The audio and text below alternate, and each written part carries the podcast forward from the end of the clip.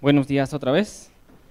Pues bueno, el día de hoy me toca compartir la palabra. Eh, nuestro pastor Marco se encuentra en Zumpango, ya llegaron hace unos minutos, entonces él, él le tocó ir el día de, hoy para allá. Entonces vamos a, a seguir con la serie que, que estamos viendo. ¿Alguien se acuerda cómo se llama? La serie es ¿Cómo funciona una iglesia bíblica? ¿Ok? Y empezamos el día 9 de, de enero eh, con este, esta serie. ¿Alguien se acuerda de qué se habló en el primer mensaje? ¿No? ¿Ok? Se habló del modelo de una iglesia bíblica. ¿Cómo se constituye? ¿Cómo está formada? Se habló haciendo una analogía de, de una, mes, de una cena, ¿no? Con las mesas, las sillas, exactamente, los invitados. Después, en la siguiente semana, se habló acerca de la multitud. ¿Qué es la multitud? Los inconversos, la gente que todavía no tiene a Cristo en su corazón. ¿Qué es lo que tenemos que hacer como iglesia para asegurar que todas esas personas lleguen y conozcan de la salvación? ¿Cómo asegurar que se sienten a la mesa en la cual nosotros ya tenemos un lugar?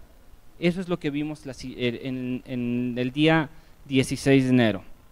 El día de hoy nos toca hablar de otra cosa, que es los miembros todos los que estamos aquí, todos los que ya tenemos esa salvación, los que ya estamos sentados a la mesa, los que tenemos esa seguridad. Nos toca hablar de, nosotros. Somos los niños de Cristo. Algunos recién salvos, eh, recién nacidos se podría decir, otros ya empezando su camino con su preparación, pero a final de cuentas todos somos hijos de Dios. Algunos ya están tomando su discipulado, otros empiezan con, con, el cur, con los cursos de descubrimiento, ok, pero todos ya estamos en esta familia, ya estamos sentados a la mesa. Todos cuando llegamos a la iglesia, ¿alguien me puede decir que llegó directamente a ser eh, líder de jóvenes? ¿Líder de algún otro ministerio? No, todos llegamos desde abajo, ¿verdad? ¿Por qué es esto? Para tener fundamentos para saber de qué vamos a hablar, para tener nuestra convicción, para saber dónde vamos a estar. Pero, pero Dios no quiere eso, no quiere que nos quedemos ahí. Dios quiere que sigamos avanzando. No quiere que nos quedemos solamente en primera base, como se diría en, en béisbol, ¿no? Quiere que lleguemos al final.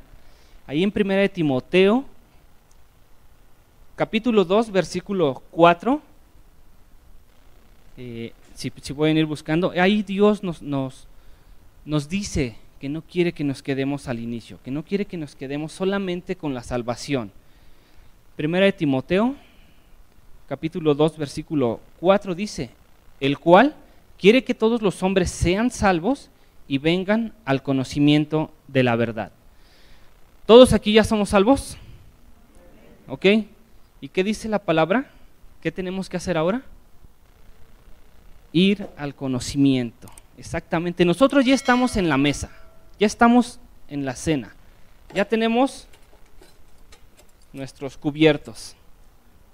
¿Qué es lo que tenemos que hacer? Nosotros ya tenemos la salvación.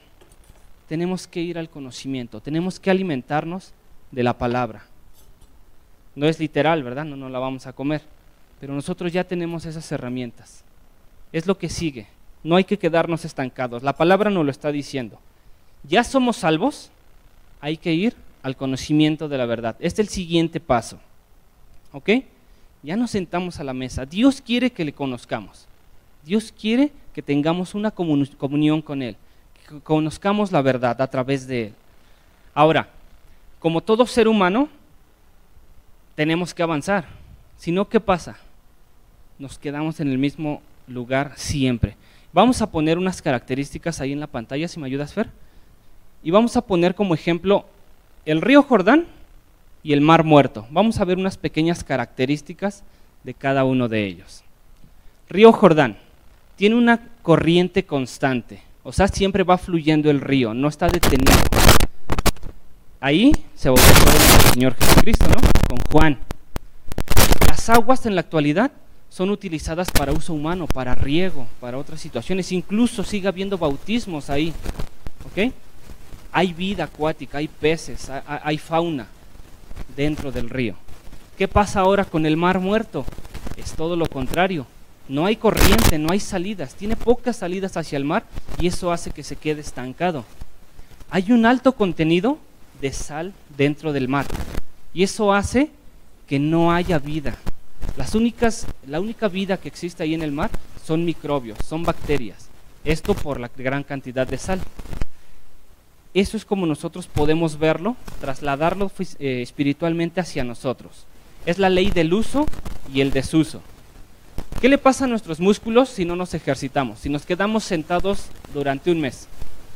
Se atrofian exactamente, pierden fuerza, ya no, ya no sirven, ¿no? O tendríamos que hacer mucho esfuerzo para volver a, dejarlos como estaban. Y el, el, título del mensaje el día de hoy es, o creces, o te estiras, perdón, o te estancas. Creo que nadie quisiera estar estancado, ¿verdad? Y menos en nuestra vida espiritual. Eso es lo que tenemos que hacer.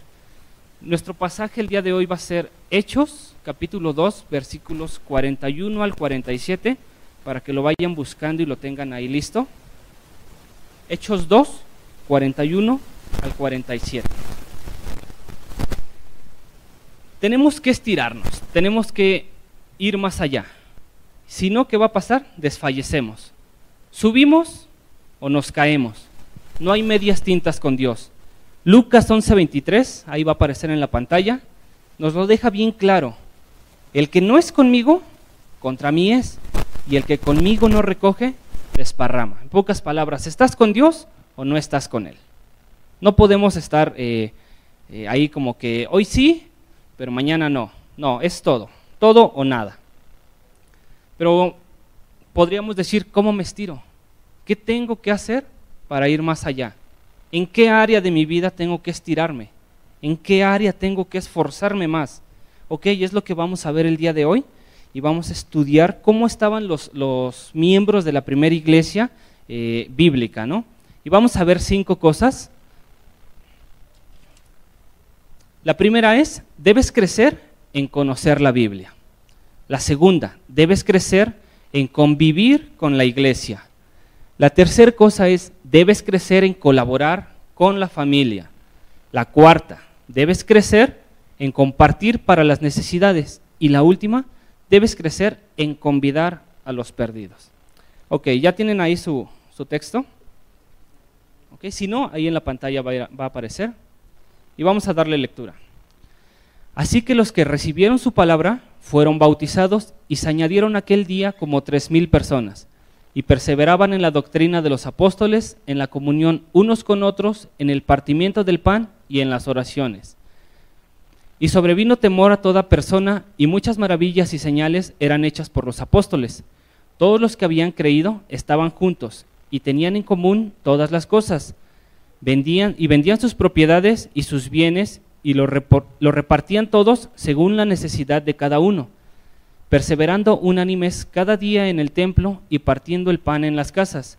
Comían juntos con alegría y sencillez de corazón, alabando a Dios, y teniendo favor con el y teniendo favor con todo el pueblo, y el Señor añadía cada día a la iglesia los que habían de ser salvos.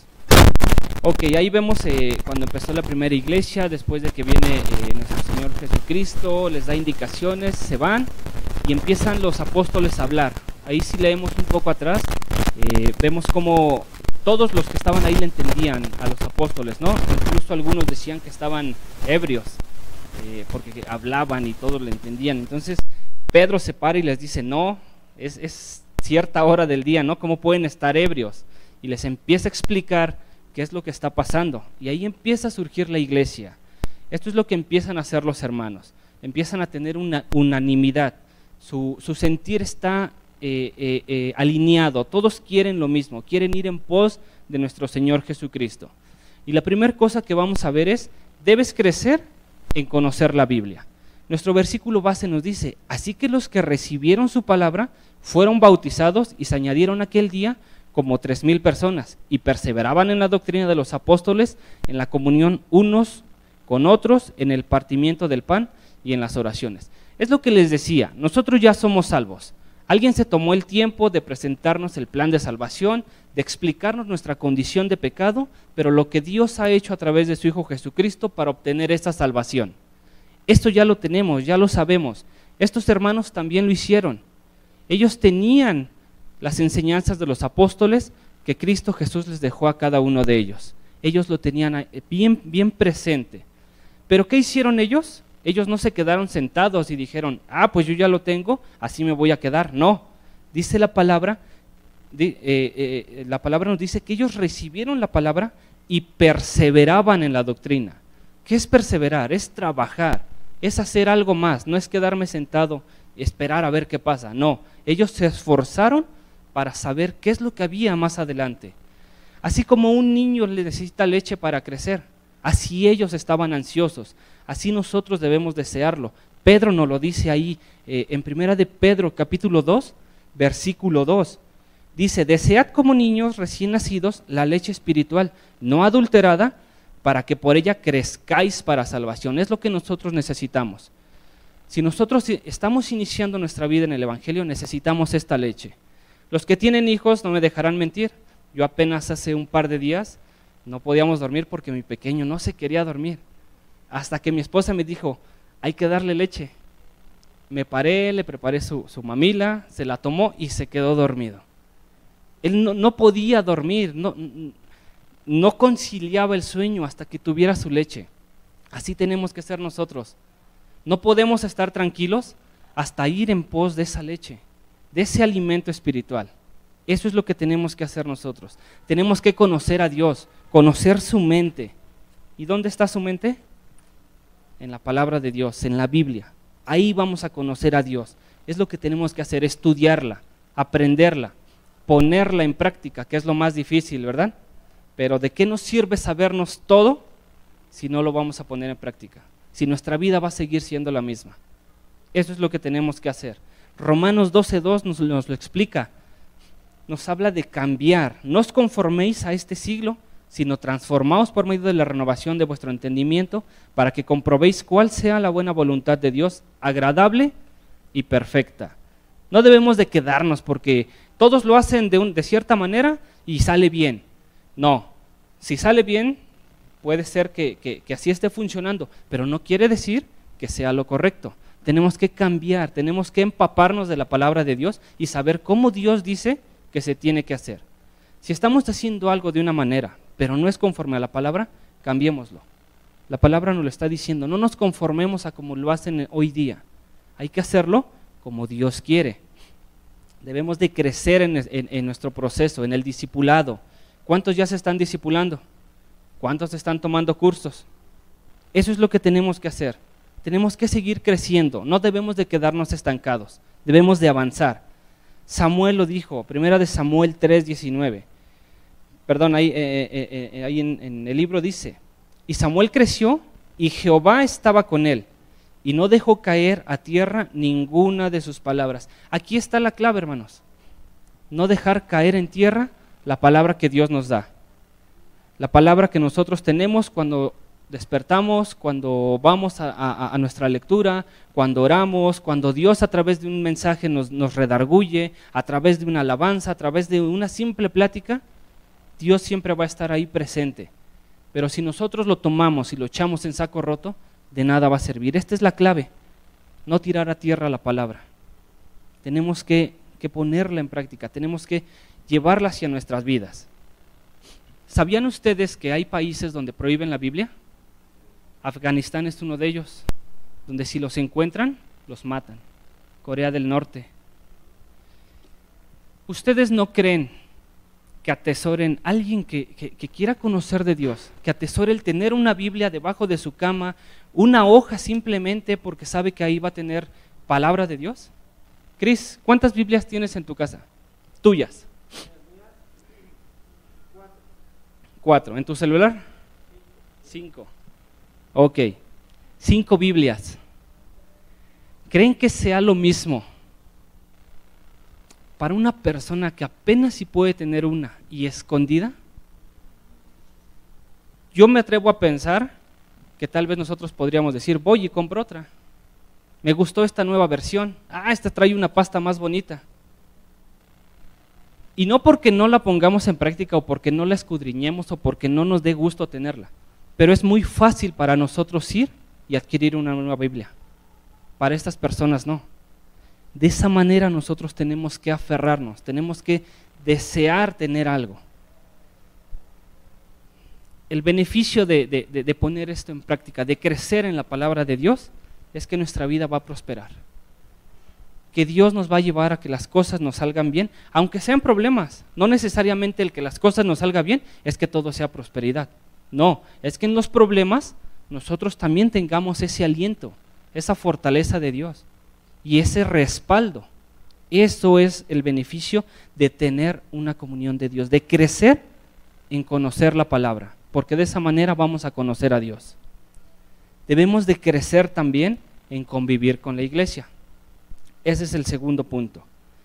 La palabra nuestro versículo nos dice, y perseveraban en la doctrina de los apóstoles, en la comunión unos con otros, en el partimiento de pan y en las oraciones y perseverando unánimes cada día en el templo y partiendo el pan en las casas, comían juntos con alegría y sencillez de corazón.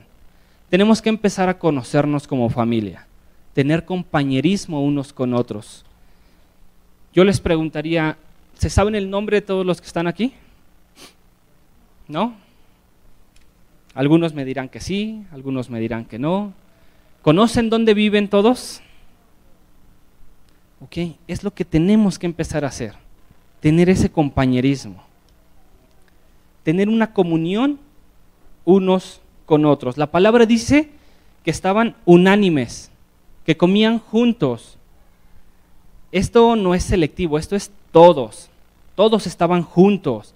Es la clave de una buena amistad, la alegría, la sencillez de corazón. Porque si voy con un corazón amargado, pues no me van a querer ahí, ¿verdad?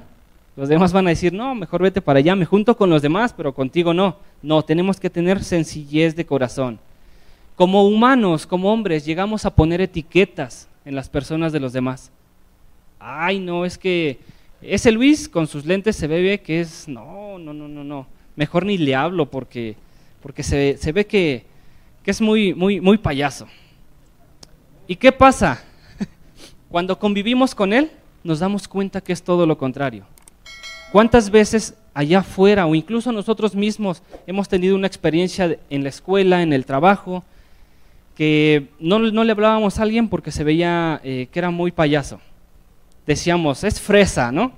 Y resulta que esa persona llegó a ser nuestro mejor amigo, nuestro mejor compañero. No hagamos eso, no pongamos etiquetas. Veamos como Dios nos ve a nosotros. Tal vez no podemos ver el corazón, pero sí podemos ver con amor. Podemos ver con un compañerismo, con, alegría y sencillez de corazón, dice la palabra, ¿no? Así nos ve Dios. Yo creo que si Dios, que realmente nos conoce y ve nuestro corazón, se diera cuenta de algunas cosas nuestras, y si Dios fuera, no sé, de otra forma, nos diría, no, contigo no me junto. Ya te di la salvación, pero hasta ahí, ¿no? Ya, ya, ya no voy más allá contigo, no. Juan 13, 35 nos dice cómo podemos mostrar esto. Dice, en esto conocerán todos que sois mis discípulos si tuvieres amor los unos con los otros. Esta es la prueba de que somos una iglesia bíblica, de que tenemos amor unos con los otros. ¿Lo estamos demostrando? ¿Somos amorosos los unos con los otros? ¿Estamos dejando que los demás vean que somos una iglesia bíblica? ¿Una iglesia que se ama? ¿Una iglesia que se apoya? Esto es lo que tenemos que hacer, tener amor unos con los otros. Filipenses 1.9, hermanos. Y esto pide en oración, que vuestro amor abunde aún más, y más en ciencia y en todo conocimiento. ¿Que vuestro amor qué? Abunde aún más. ¿Poquito? No, abunde. Abundancia no es poquito. Abundancia es tener eh, en exageración. Ese es el amor que debemos de tener. Así es como nosotros nos vamos a conocer. Sin convivir, ¿creen que puedan conocer a alguien? Marco lo ha dicho aquí, ¿no? Los que son casados, ¿cómo conocieron a su esposa? Conviviendo, pasando tiempo. Eso es lo que tenemos que hacer con Dios. Pasar tiempo en lectura, pasar tiempo en oración, pasar tiempo congregándonos. De esa misma manera nosotros nos vamos a conocer. Yo les decía, ¿saben dónde viven los demás? No, porque no hemos pasado ese tiempo. Podemos empezar, no es tarde. ¿Yo cómo le podría decir a mi esposa que la amo si yo no la conozco? ¿Cómo le podría decir te amo si yo no sé que le encantan unas salitas a la barbecue con su limón, con su salsa, con más chilito, con más limón, que le gustan bien ácidas? ¿Cómo le podría decir yo eso a mi esposa? Ella me diría, ¿cómo me dices eso si no me conoces? ¿Cómo le podremos decir a Dios que lo amamos si no lo conocemos? Ayer una persona eh, en el evangelismo me decía, ¿quién ha conocido a, Dios? ¿Quién ha conocido a Cristo? Y me decía, unos dicen que es güero, otros dicen que es moreno, unos dicen que con cabello largo. Desgraciadamente no lo vamos a conocer hasta que estemos en presencia de Él, porque si no sería eh, venerar una imagen, ¿no? Pero ¿cómo si lo podemos conocer? Yo le dije, a través de la palabra. A través de la palabra sabemos cómo es, qué le gusta, qué quiere de nosotros, a dónde nos quiere llevar, cuánto sufrió, cuánto nos ama. Así lo podemos conocer. Eso es la manera en la que vamos a conocer a Dios. Primera de Juan 1.7 nos dice, pero si andamos en luz, como Él está en luz, tenemos comunión unos con otros y la sangre de Jesucristo, su Hijo, nos limpia de todo pecado. Tenemos que estar en luz, hermanos. Hay un dicho mexicano que dice que el que con lobos anda, aullar se enseña. Si nosotros andamos con personas que roban, tarde o temprano vamos a querer robar. O se nos va a hacer fácil, o no vamos a tener remordimiento si nos juntamos entre nosotros, que debemos de tener el mismo sentir, enfocados en Cristo Jesús, en buscar la palabra, en crecer, ¿qué es lo que va a pasar? Vamos a querer hacer lo mismo. Tal vez llegue Osvaldo y me diga, sí, yo leí el día de hoy, Dios me dijo que, que sigue esforzándome, que, que, le eche más ganas a mi herrería. Y, tal vez yo diga, a mí no me ha dicho nada Dios. Ah, pues me sigo juntando con Osvaldo y voy a tener motivación para saber qué Dios quiere de mí. Yo ya sé lo que Dios le dijo a Osvaldo. Ahora, ¿qué es lo que Dios quiere de mí? Tenemos que tener esa comunión entre nosotros para andar en luz. Muchas veces nos escondemos. Tal vez al inicio, cuando iniciábamos, yo me confieso, yo fumaba y yo decía, si fumo por el trabajo, yo trabajaba en ese tiempo en insurgentes. Ah, por acá no hay nadie de la iglesia, nadie me va a ver. Ahí no estaba en luz. Porque Dios es luz y Dios está en todos los momentos. Dios me veía. Tal vez los hermanos no me veían, pero Dios sí. Y yo no me estaba comportando en luz. Yo no estaba yendo hacia la luz. Al contrario, ¿verdad? ¿Por qué? Porque mi cuerpo es el templo del Espíritu Santo. Primera de Juan 3:16. En esto hemos conocido el amor, en que Él puso su vida por nosotros, también nosotros debemos poner nuestras vidas por los hermanos. Prueba de que conocemos la Biblia, de que nos estamos esforzando y estamos queriendo conocer a Dios, es el compañerismo, es el pasar tiempo unos con otros, el saber qué le gusta a mi hermano, el saber en qué tiene necesidad, cómo puedo orar por él, si puedo ir más allá y ayudarle de otra manera, hacerlo. Eso es lo que tenemos que hacer. Se viene ejes, ¿qué es lo que vamos a hacer? Es uno de los objetivos fuertes de, de Ribi, en cuanto a los jóvenes. ¿Qué vamos a hacer? ¿Vamos a apoyar? Tenemos misioneros que necesitan sustento. Y no vamos muy lejos. Hace un par de semanas Marco dio un anuncio. No lo voy a decir porque los que estuvieron conectados en la tarde lo saben. ¿Qué vamos a hacer? Es parte del compañerismo. Es parte de ayudarnos. Ahí está la necesidad. Eso es parte de tener amor el ayudar a nuestros hermanos. Demostrar ese amor. En esto se conocerá, dice la palabra, ¿no? Hay problemas físicos, hay que ayudar. Hay que demostrar el amor unos con otros. Esa es la segunda cosa en la cual debemos de crecer, en el compañerismo. Tercera cosa, debemos crecer en colaborar con la familia. Ahí nuestro versículo nos dice, todos los que habían creído estaban juntos y tenían en común todas las cosas. Todas las cosas. me atrevo a pensar que a lo mejor hasta en qué iban a comer, ¿no? A lo mejor a veces nos ponemos a pensar, ¿qué vamos a comer? Me dice mi esposa, ¿qué vamos a comer hoy? Eh, no sé, haz eh, una ensalada, que no es cierto, ¿verdad? No pido ensalada. y mi esposa me dice, no, mejor vamos a comer eh, unos tacos. Y ya no estamos en lo mismo. La palabra dice que estaban en todo, en todo estaban juntos y tenían en común todas las cosas. Tal vez tenían ese mismo sentir hasta en eso, ¿no? Juntos todas las cosas, ayudaban mutuamente. Lo hacían con los hermanos que les faltaba más, con los que no les faltaba. Todos ayudaban unos a otros. Efesios 4:16 nos explica esta parte. Dice, de quien todo el cuerpo, bien concertado y unido entre sí, por todas las coyunturas ayuda mutuamente, según la actividad propia de cada miembro. Recibe su crecimiento para ir edificándose en amor. Todas las cosas, cada uno de los miembros tiene una función. Lo vemos también ahí en Corintios, ¿no? Acabamos de entrar a una, a una familia. ¿Quién considera a la IBE Chalco como una familia? Nosotros, mi familia y yo lo consideramos y creo que todos levantaron su mano. Estamos dentro de este barco, en esta nueva familia. Debemos de jalar juntos, debemos de trabajar uránimes hacia el, hacia el mismo sentido. Esta es la casa de Dios, hermano. ¿Tú eres su hijo? Amén. Esta es su familia. Debemos interesarnos unos por otros. Esta es nuestra casa también. Hay diversas maneras de ayudar y de servir. Tú me dirás, ¿cómo? Bueno, primera de Pedro, capítulo 4, versículos 10, nos dice cómo. Cada uno, según el don que ha recibido, ministrelo a los otros, como buenos administradores de la multiforme gracia de Dios. O sea, de muchas maneras, no nada más de una sola. Lo que Dios te dio, ponlo a su servicio. Primera de, Corintios, capítulo 12, versículos 4 al 6.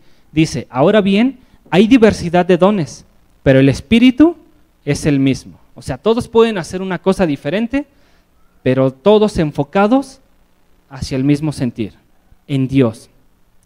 Hay diversidad de ministerios, pero el Señor es el mismo.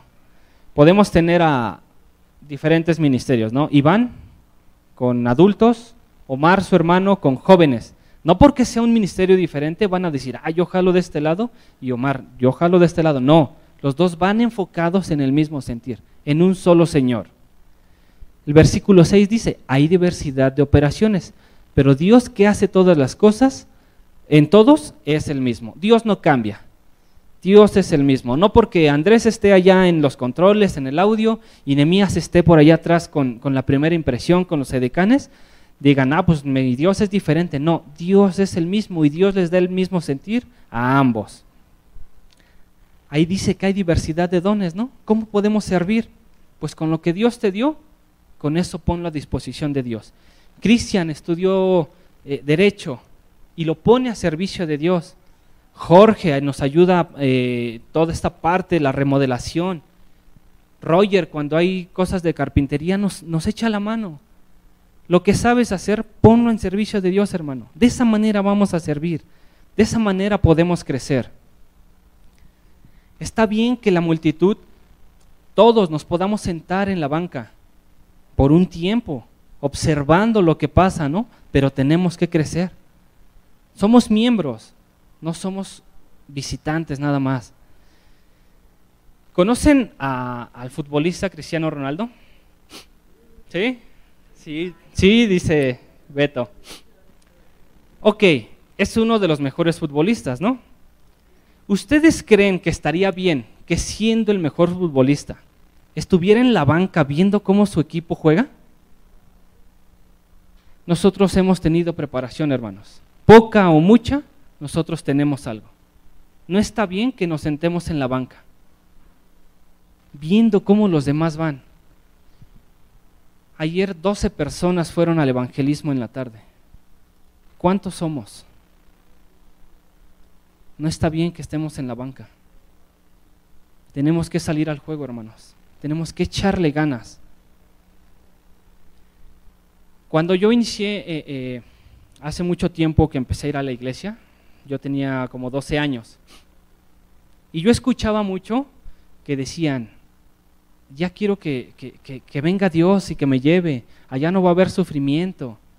Sí, es cierto, ¿no? No va a haber sufrimiento, Dios nos va a llevar. Pero Samo hace poco tiempo nos lo explicó y lo vemos ahí en Apocalipsis. El rapto no es un regalo, no es un premio. El rapto es, la iglesia no quiere trabajar, me la llevo. La iglesia está echando flojera, ya no tiene más oportunidad aquí de seguir predicando el Evangelio. La iglesia no quiere hacer su chamba, vámonos y se lo damos otra vez a los judíos. Eso es el rapto. ¿Eso es lo que queremos? ¿Hacia allá queremos ir? Eso es lo que va a pasar, hermanos. No podemos estar en la banca. Si no queremos trabajar, Dios nos va a quitar. Simple. Y nos va a reemplazar por alguien que sí lo quiera hacer. Si yo sé hacer cierta cosa y Dios me dio ese talento y yo no lo pongo en servicio de Dios, Dios me va a decir, hace un lado, vale. ¿No quieres? Ahí viene alguien más que quiere hacer el trabajo que yo te estoy dando. Y a final de cuentas son bendiciones que incluso Dios nos da por hacer el trabajo. La iglesia de Éfeso fue quitada. ¿Qué vamos a hacer? ¿Queremos ser quitados? ¿Queremos ser reemplazados por alguien más? ¿Se siente feo, no? Ser reemplazado. Aquí, en el trabajo, en donde sea. ¿Por qué? Porque sabes, primero, que no estás haciendo lo que debes. Y segundo, porque alguien más va a tomar lo que te corresponde. Pero en nosotros está. ¿Queremos seguir apoyando? Ahí está Ejes otra vez. Se necesita staff.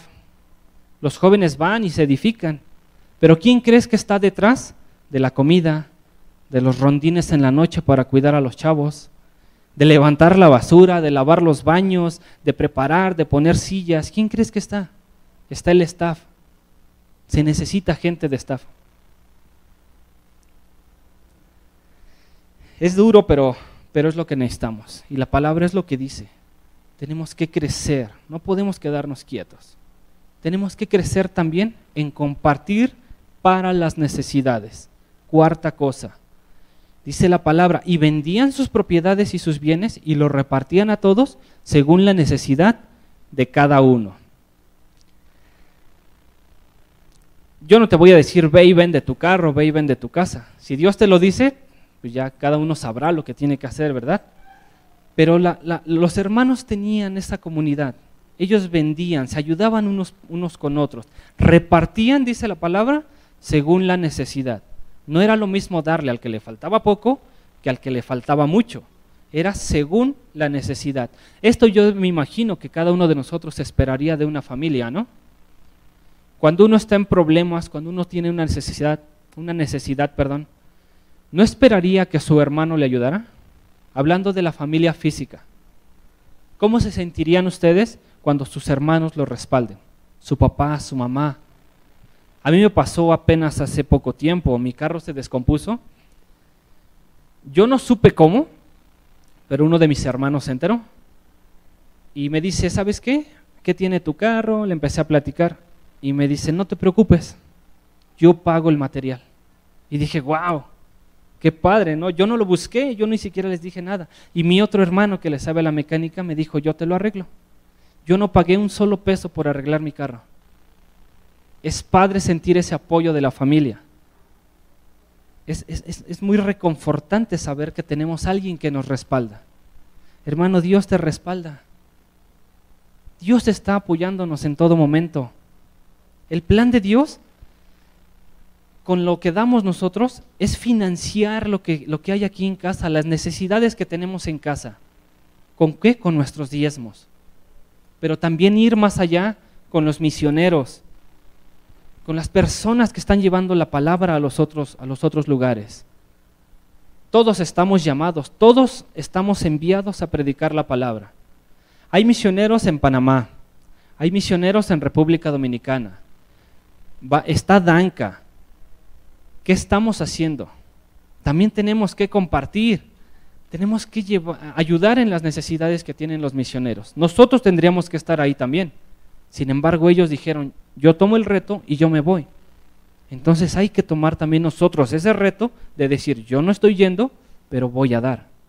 Hay que apoyar también a nuestros misioneros, hermanos.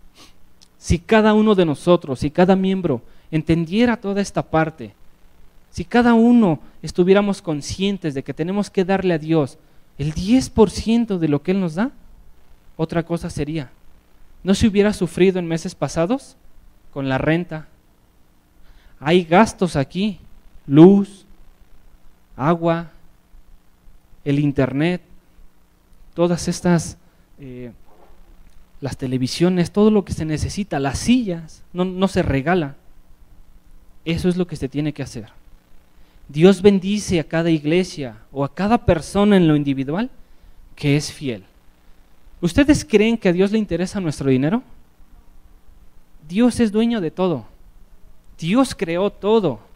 Lo que Dios quiere ver es nuestro corazón. ¿Dónde está nuestro corazón? ¿Hacia dónde llevamos lo que Él nos está dando?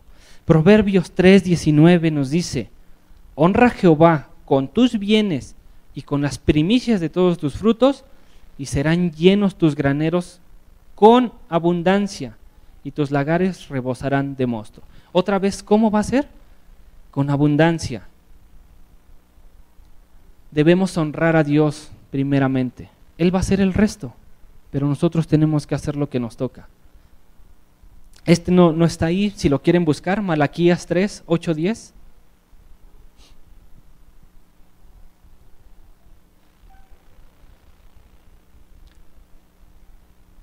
Malaquías 3, del 8 al 10.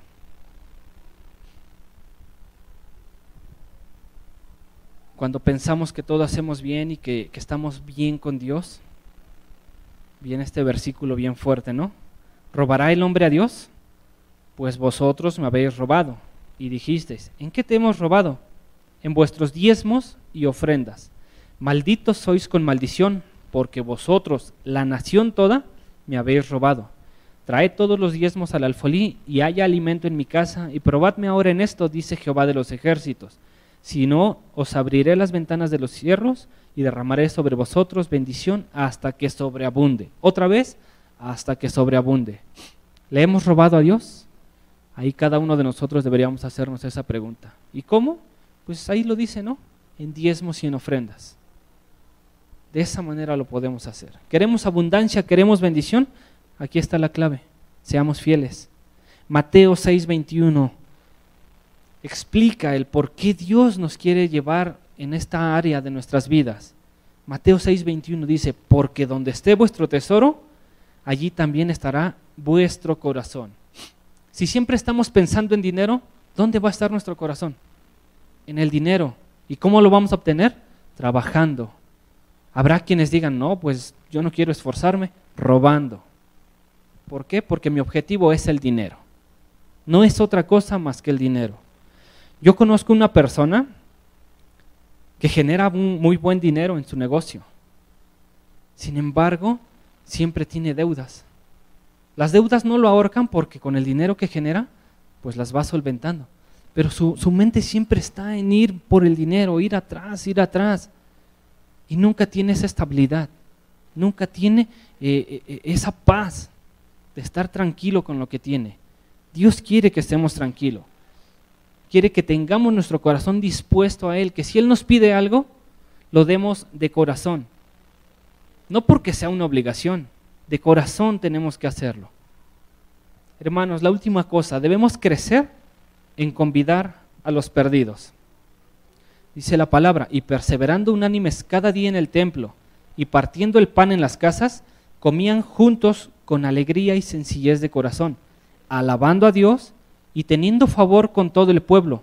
Y el Señor añadía cada día a la iglesia los que habían de ser salvos. Aquí viene una promesa, pero con una condición. Cuando nosotros cumplimos lo que tenemos que hacer, Dios va a cumplir con lo que solo Él puede hacer.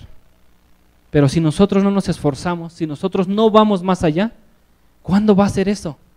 Es la ley de la causa y el efecto. Haz lo tuyo, Dios hará el resto. Es lo que tenemos que hacer. tenemos que mantener un buen testimonio primeramente. ¿Testimonio con quién? Con quien queremos ganar. ¿Cómo voy a decirle a alguien, ve a la iglesia, si mi vida está hecha un desastre? Me van a decir, no, yo no quiero eso para mi vida. Al contrario, tenemos que mantener ese, ese testimonio para tener el favor de Dios. Dios nos va a bendecir, pero tenemos que hacerlo nuestro. Tenemos que tener el mismo objetivo. ¿Cuál es el objetivo? Evangelismo. Ayer fue un día de evangelismo. La otra semana tenemos un día de evangelismo. ¿Vamos a alinear nuestros objetivos? ¿Qué vamos a hacer? Recuerden cuál es nuestra responsabilidad.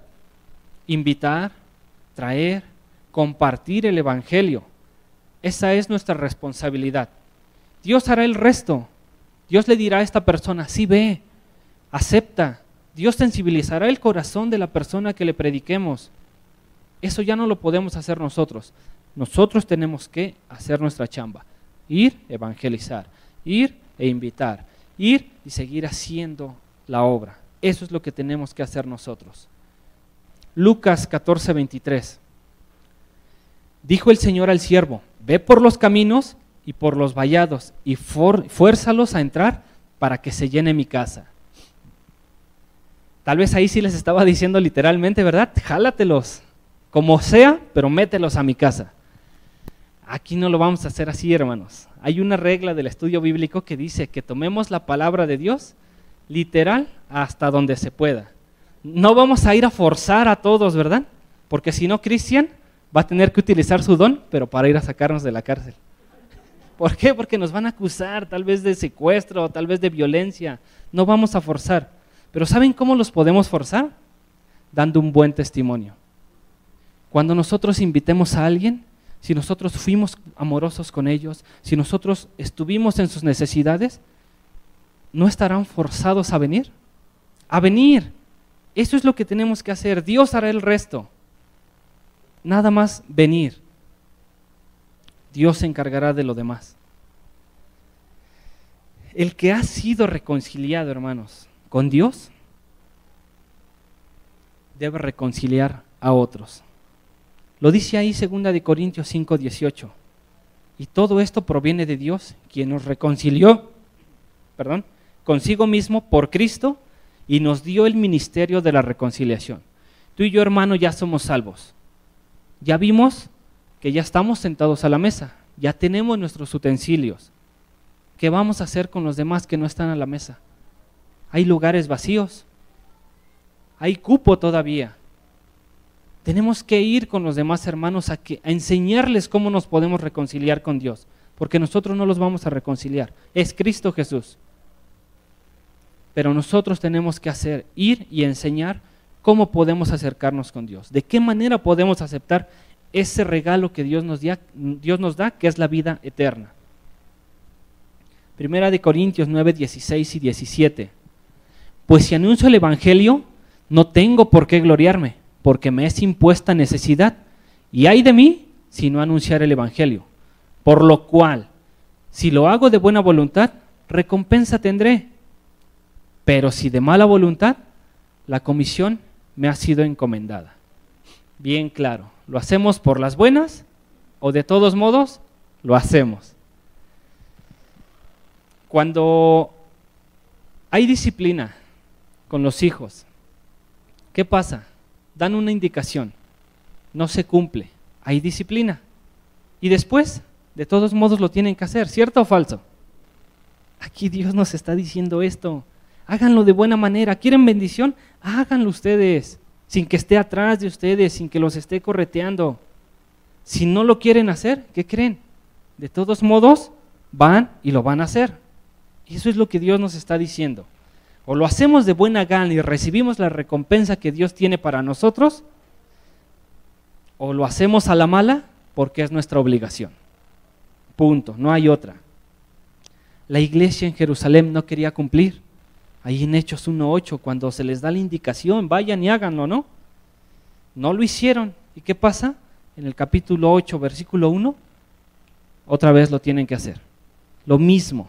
No es otra indicación, vayan y háganlo. Si realmente amamos a Dios, hermano, si realmente amamos a la iglesia y a nuestros hermanos, vamos a querer que más gente llegue. porque vamos a amar a nuestro prójimo, porque vamos a querer que no sufran. Eso es lo que tenemos que hacer. Tenemos que trabajar juntos. Yo les diría, si ponemos aquí un círculo con diferentes cuerdas y todos jalan para un lado, ¿creen que se mueva de algún lado ahí? Tal vez se inclina hacia algún lugar porque alguien tiene más fuerzas, pero no se va a mover, va a seguir ahí. Tenemos que ir en la misma dirección, tenemos que jalar hacia el mismo lado. Trabajar juntos en qué? ¿Cuál es el objetivo? Salvar a los perdidos. Rescatar vidas es uno de los objetivos de nuestra iglesia, ¿cierto? Tenemos que alinearnos hacia ese objetivo. Tenemos que ser unánimes.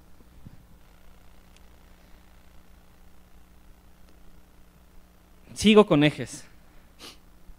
Si no podemos ir, ¿por qué no ayudar a los demás? Tal vez yo no puedo ir por mi trabajo, porque no tengo vacaciones, porque no tengo tiempo, porque es la temporada más alta y no me dan permiso. ¿Y por qué no, si tengo esa necesidad, ese deseo de ir, por qué no pago para que alguien más vaya? Para que alguien más vaya en el staff. Ok, no tengo todo el dinero, ¿por qué no doy lo que sí tengo destinado para que alguien complete? Tal vez no se vaya un chavo, a lo mejor el transporte sale más barato. No lo sé. ¿Por qué no hacemos eso?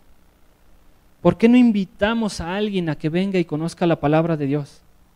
¿Por qué no lo hacemos, hermanos? Como conclusión, estas personas eran los nuevos creyentes, los que Cristo a través de los discípulos dejó, los que estaban siguiendo las enseñanzas de, de los apóstoles estos son los miembros después de recibir a Cristo. ¿Qué hicieron? Crecieron, no se quedaron sentados, quisieron estirarse, quisieron ir más allá. Y la palabra nos dice que, en un día se agregaron y que llegaron a ser tres mil, ¿no? De 120 que eran, fueron tres mil. Y luego si seguimos leyendo, cinco mil. Tal vez aquí no ni siquiera quepamos los cinco mil, pero ¿por qué no llegar a un número más alto? En 25 años toda Asia escuchó de la palabra. ¿Cuánto tiempo lleva la IBE Chalco? ¿Y ya escuchó todo Chalco por lo menos? Son preguntas que deberíamos hacernos. Esta iglesia tuvo buenos miembros porque no se estancaron, porque quisieron crecer, porque se estiraron. ¿Tú cómo andas, hermano? ¿Te estiras? o estás estancado? Hermanos que ya son miembros, que ya tienen cierta preparación, ¿se están estirando? ¿Están continuando con su preparación, con su discipulado, con sus cursos? ¿O se quedaron estancados porque yo ya sé hacer un devocional en, en discipulado 2 y hasta ahí me quedo? ¿Qué estamos haciendo? Ahí en la pantalla va a haber unas preguntas. Cada uno tendríamos que reflexionar acerca de esto. ¿Estás continuando con tu proceso de aprendizaje, con tu discipulado, con tus cursos? ¿O estás estancado? ¿Estás conviviendo con otros miembros? ¿Estás teniendo ese compañerismo? ¿O tu amor se está muriendo? ¿Estás ayudando a la iglesia ¿Estás colaborando con lo que Dios te puso en ti y lo estás dando al servicio de Dios? ¿O eres como el mar muerto, que no hay vida ahí? ¿Estás dando para las necesidades de esta familia? ¿Estás estirando tu fe? ¿O tu fe simplemente se está atrofiando? ¿Estás alcanzando, invitando a más inconversos, a más gente que sabes que lo necesita? ¿Estás llenando la casa? ¿O te has estancado en tu crecimiento y dejas a los perdidos al borde de la muerte? ¿Por qué no nos ponemos un objetivo y traer más gente aquí? ¿Cómo? La próxima semana hay evangelismo. Hermanos, si tú apenas estás conociendo de la palabra, ¿por qué no te acercas con alguno de, nuestros diáconos, del pastor? Saber cómo podemos hacerle cómo poder guiarnos. Invita a entrar a Cristo Jesús en tu corazón. Eso es lo que tenemos que hacer, hermanos. Dios quiere movernos, Dios quiere llevarnos hacia otro lugar, quiere que crezcamos. Personalmente, como iglesia, es lo que quiere Dios de cada uno de nosotros. ¿Nos vamos a estirar o nos vamos a estancar? Es decisión de cada uno de nosotros. Vamos a orar. Bendito Dios en esta noche, Padre, en esta tarde te quiero dar gracias porque, Señor, tú sabes todo eh, eh, el miedo que significa el estar aquí al frente, los nervios. Padre, pero al final de cuentas eres tú quien habla y creo que eres claro eh, en explicar lo que tú quieres de cada uno de nosotros, Padre. Señor, te pido que, que tú nos ayudes a estirar, que tú nos ayudes a tener como ejemplo a, a estos hermanos que, que, crecieron, que no se quedaron solamente en conocer el Evangelio, en conocer quién era Cristo, Padre, que tú nos ayudes a estirarnos, que tú nos ayudes a, ir más allá, que tú nos ayudes a alinear nuestros objetivos, sabiendo que tu prioridad es el evangelismo, sabiendo, Señor, que tú quieres que todos procedan al arrepentimiento, Padre. Señor, pon en cada uno de nosotros el querer como el hacer, de poder seguir preparándonos, porque de esa manera, Señor, podemos impactar vidas de, mayor eh, manera. Padre, ayúdanos a entender que tu corazón está en el evangelismo, que tú quieres, Señor, que esta iglesia y todas las iglesias eh, eh, formadas bíblicamente sigan creciendo, Señor, y que más gente siga conociendo de tu palabra y que más gente siga conociendo de tu Hijo Cristo Jesús. Bendito Padre, ayúdanos a...